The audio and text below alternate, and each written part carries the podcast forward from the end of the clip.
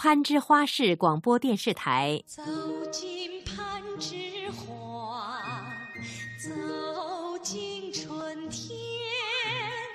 广播连续剧《永远的攀枝花》，编剧董庆、饶金发，导演梁燕、王瑞，音乐朱斌，音响效果王进，录音合成佐藤，统筹熊金玲，策划董庆，监制林海，总监制杨军、莫培勇，总策划沈军、孔伟。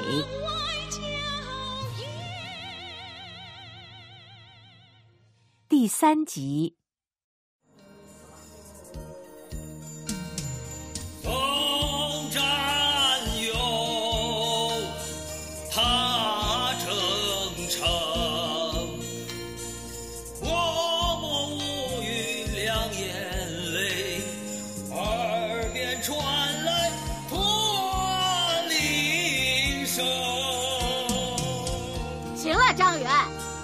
把骆驼圈起来吧。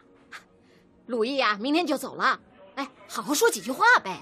遵命，媳妇儿。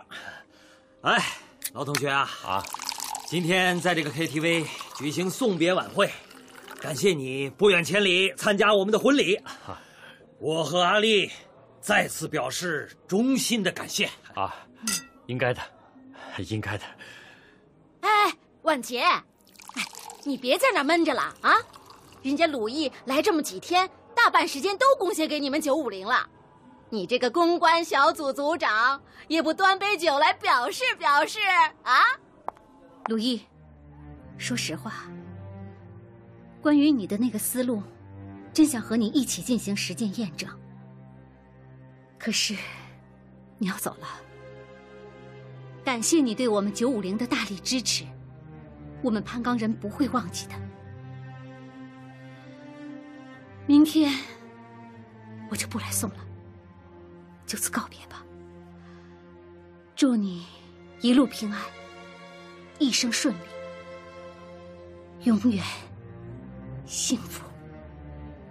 谢谢，也祝你一切顺利，永远幸福。哎，我怎么感觉这酒敬的味道不大对呀、啊？对不起，我我还有点事，就此告别吧，拜拜。哎哎哎，这这什么情况啊？这是？哎万杰，啊哎万杰，哎，怎么了啊？怎么说走就走了？阿丽，我真的有事，你喜欢他？瞎说。哎，你想骗我啊？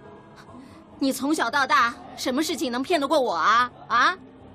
他说，来攀枝花是个缘分，我挺高兴的。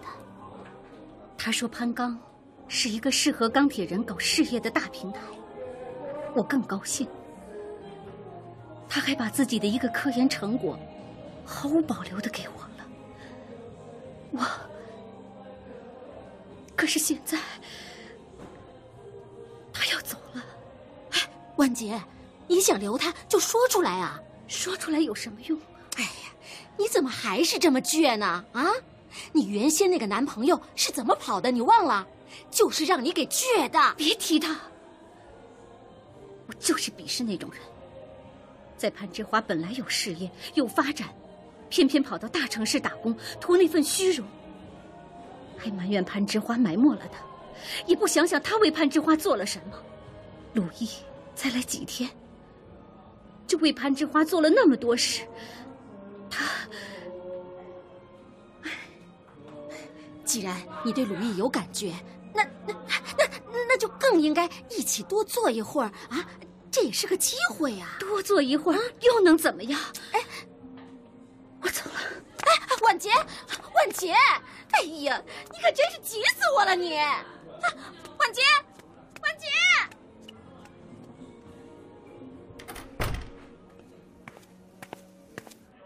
哎，我说怎么这么长时间啊？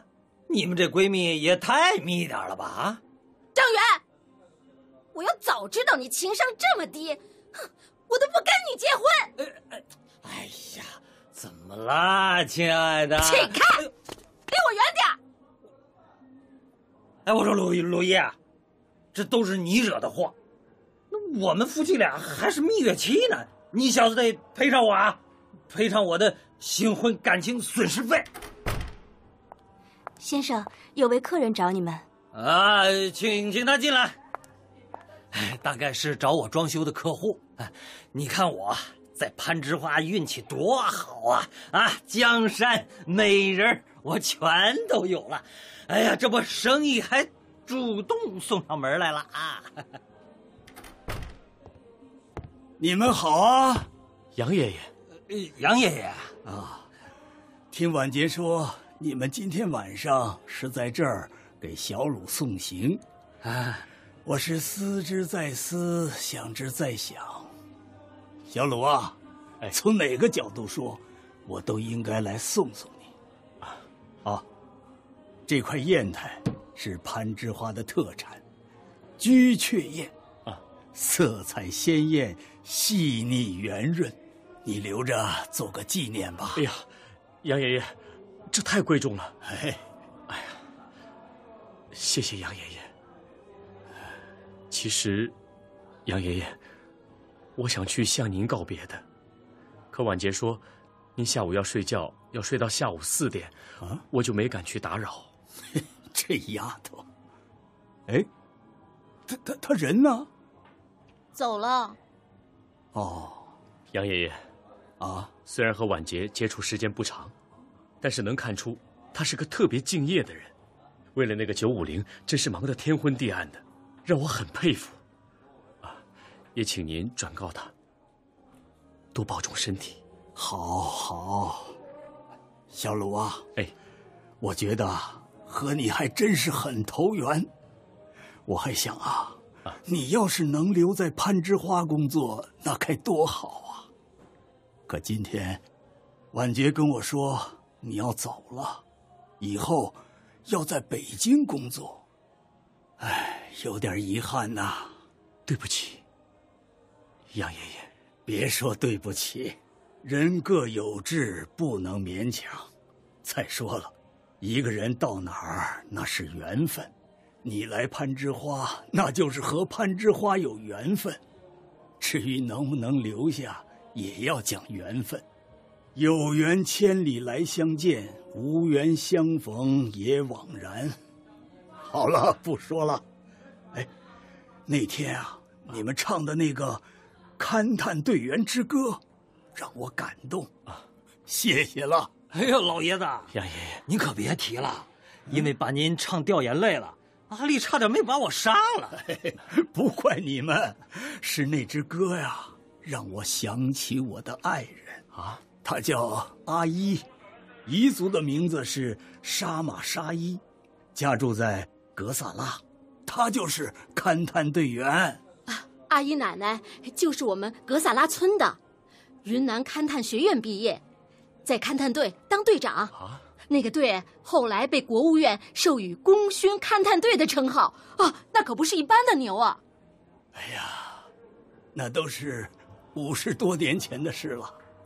小鲁啊，你不是说在国外看到中国人怎么受歧视，嗯，想着为中国人争气争光吗？嗯，我跟你说呀，当年我们攀枝花人也是和你一样的心情，而且不光是要争气争光，还要保卫新诞生的共和国的安全，保卫中国几亿人民的生命安全。重任在肩呐。六十年代，面对复杂而严峻的国际形势，党中央做出了三线建设的重大决策。关于攀枝花的选址问题，毛主席和中央领导可是煞费苦心呐。邓小平亲自来攀枝花做调研，回去以后向毛主席和周总理做了详细汇报。主席啊，我的调查结论是，攀枝花确实是一块神奇宝地呀。它地处西南内陆，物产广博，既有工业开发的巨大价值，也有国防战略的重要地位啊。所以，小平同志的结论就是六个字：这里得天独厚。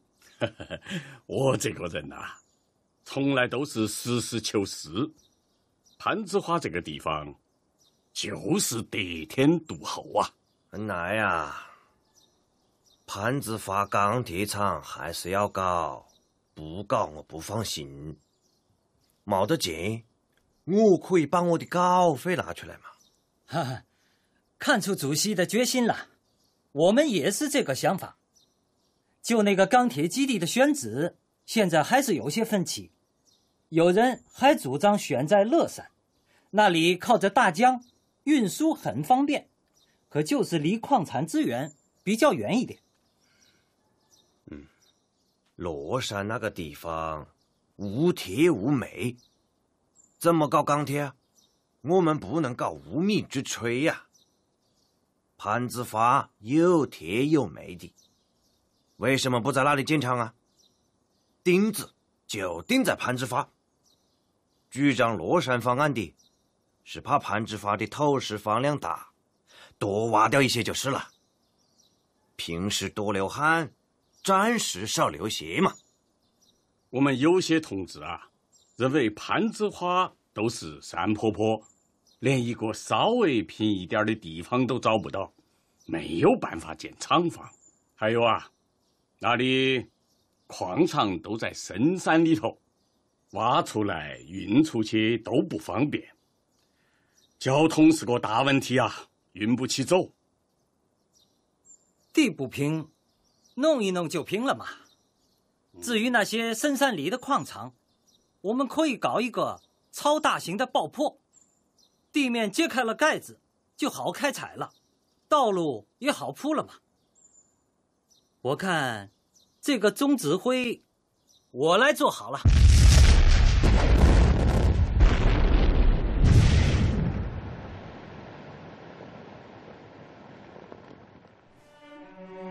后来啊，潘岗厂区所在的地方真就叫弄弄平了。潘岗建设者以巧夺天工的创造力，在弄弄平二点五平方公里的不毛之地，以山水之势建成了潘岗。由于生产场地狭小局促，在全国乃至世界范围内。都是吨钢占地面积最小的钢铁联合企业，就好像象牙微雕一般，因此被世人称为“象牙微雕钢城”。周总理啊，还亲自指挥了朱家包包铁矿万吨大爆破，使深埋在地下的矿藏重见天日。成为攀钢最重要的原材料基地。哎呀，哎呀象牙微雕了不起，弄弄平，攀枝花。哎呀，哎呀，了不起了不起。是啊，攀枝花的建设者来自全国五湖四海。天当罗帐，地当床，金沙江是大澡堂。三块石头架口锅，啊帐篷搭在山窝窝。不想爹，不想妈，不出铁，不回家。哎呀，那时候真是干劲儿冲天呐！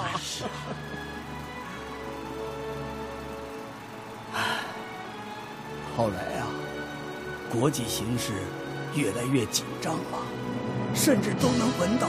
战争的硝烟味道了。党中央要求我们要把攀枝花尽快建成钢铁基地。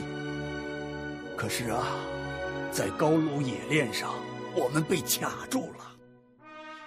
攀枝花的铁矿石大多含有丰富的钒和钛，要放在现在，钛可是宝。对呀，哎，这个卢毅，你很清楚。是啊，是啊。钛的比重小，强度大，耐热性和耐低温性都是超一流的。嗯，航天工业、化学工业、冶金工业、海洋事业和电力工业等等方面都不可缺少啊。所以啊，现在的攀枝花发展前景非常广阔啊。可那时候啊，太是个大老虎啊，进了高炉很容易出现泡沫渣堵死缸口的问题。哟。中央抽调了全国各地的专家来会诊，总共一百零八人，号称“一百单八将”。毛泽东、周恩来、邓小平几位领导人亲自接见了我们。主席，附带翻态的铁矿石很容易在高炉里面凝结。目前，世界高炉冶炼技术还不能解决这个难题。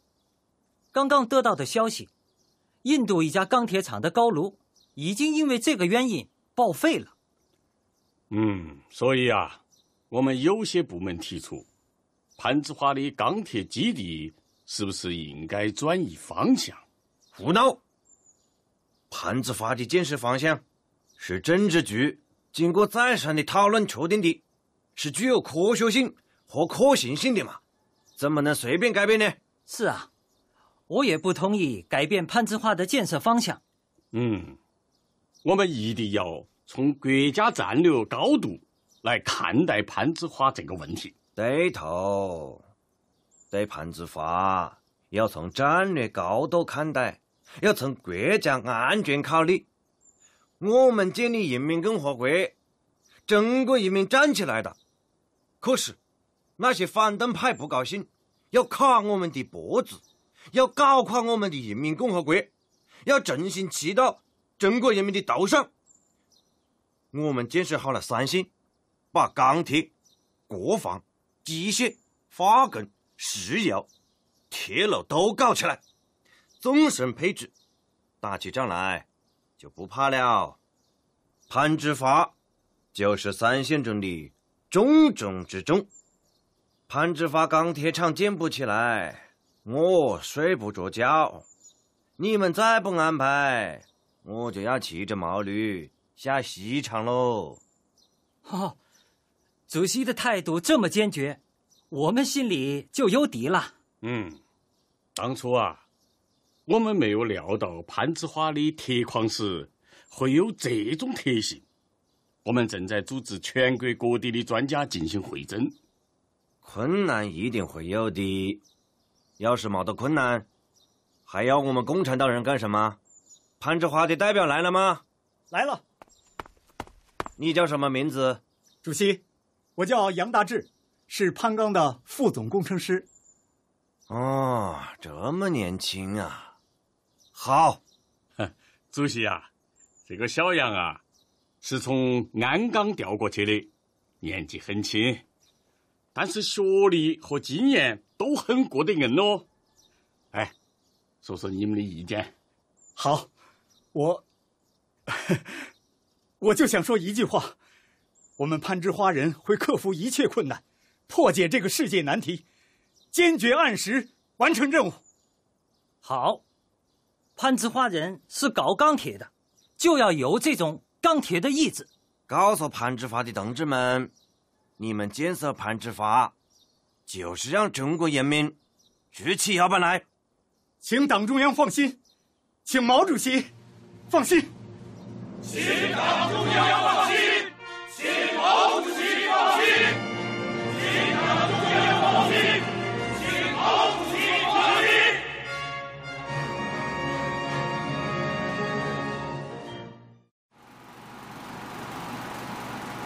杨副总，道路又出现泡沫渣问题。炉壁凝结变厚了，马上拆除壁炉，更换耐火砖。哎呦，炉体还没有完全冷却呢。可以了，这样，工人分成三班，每班一小时，准备湿毛巾，越多越好。我第一班，把大锤给我。这，杨副总，我来吧。我要查看情况，确定修补方案。你代替不了我，杨副总，让开。嗨，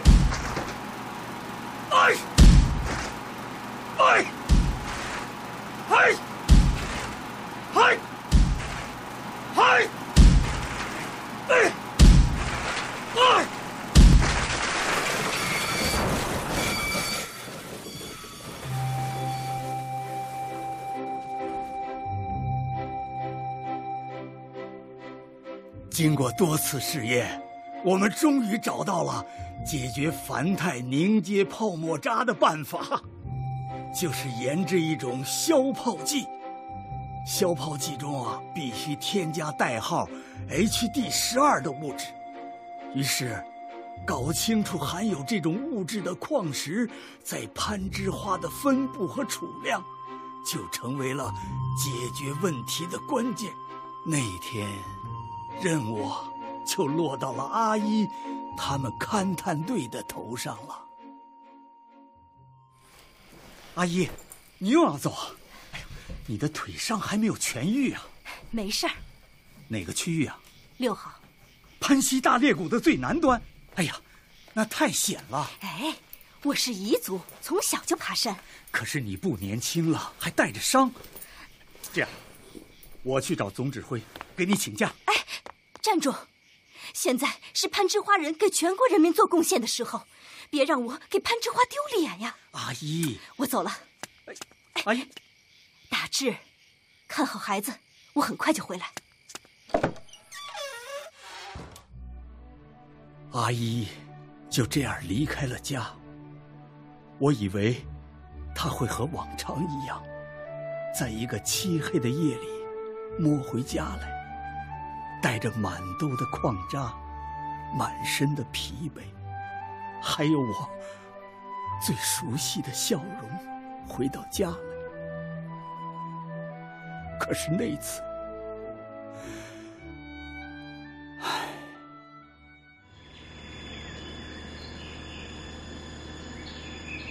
阿姨队长，钻探达到预定深度，岩心提取完毕。我看。好，是啊太好了！有了这批盐心，我们就可以完成任务了。啊，又下雨了！下雨了，这可怎么办？这天好像漏了，一个星期都没下。是啊，是啊。到那个山崖下面避雨，带好盐心。明白，明白。好，快快快，快快快快点！快！哎呀，泥石流！快躲开！躲开！盐心！什么？一罐盐心在那儿，刚滑出去。我来。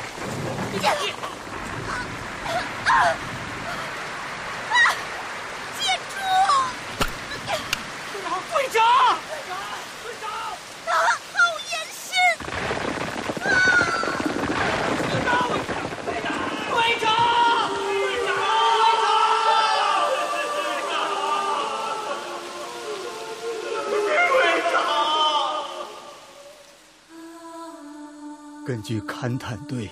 取回来的盐心，我们成功研制出了这种特殊的消泡剂，解决了泡沫渣凝结的问题。攀枝花钢铁基地的建设得以顺利开展。可是，我的妻子阿姨却和那潘西大裂谷和攀枝花的这些大山大河。凝结在一起了，阿姨。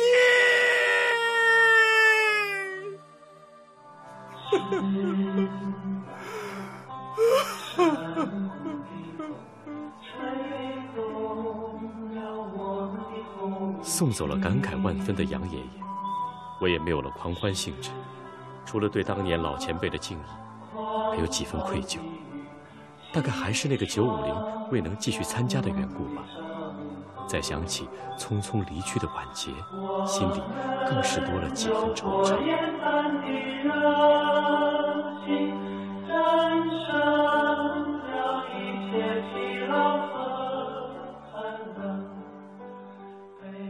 开往成都的 T 八八七零列车就要进站了。请乘坐 T 八八七零的旅客在三号进站口检票上车。陆一啊啊，老同学，我只能送到这儿了。到了新德里，代我向全体印度人民问好啊！贫嘴，好了，拜拜。哎，好，拜拜。攀枝花火车站虽然规模不大，却也热闹。往来火车驶过，脚下一阵阵的颤动。来到检票口，我没有停下脚步，更没有回头张望。我清清楚楚的知道，我不会看到那个我想看到的身影。我甚至知道，以后也许再也不会看到那双乌黑明亮的大眼睛。看来我们这个缘分，真的就这么断掉了。陆毅，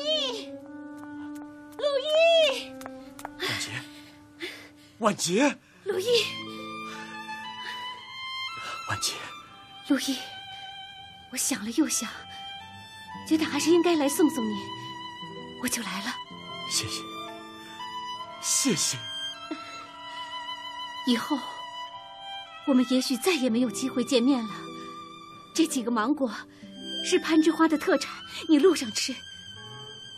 这个香包是我没事的时候绣的，就算是个纪念吧。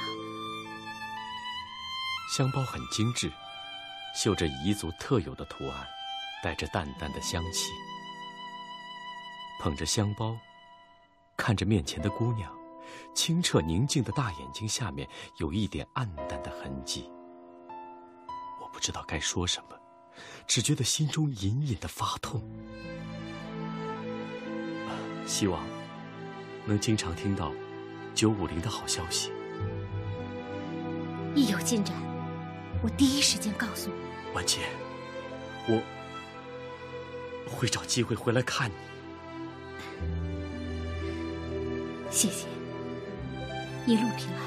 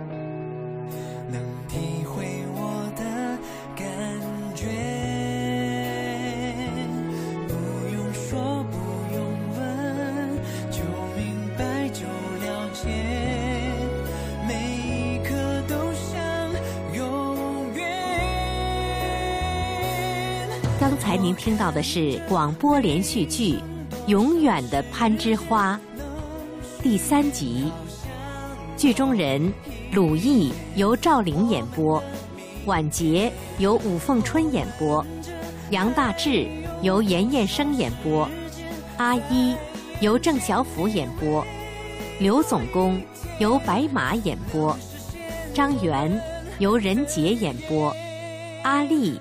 由张璐演播，毛泽东由毕辉演播，周恩来由任小雷演播，邓小平由郑炼演播，由攀枝花市广播电视台录制，谢谢收听。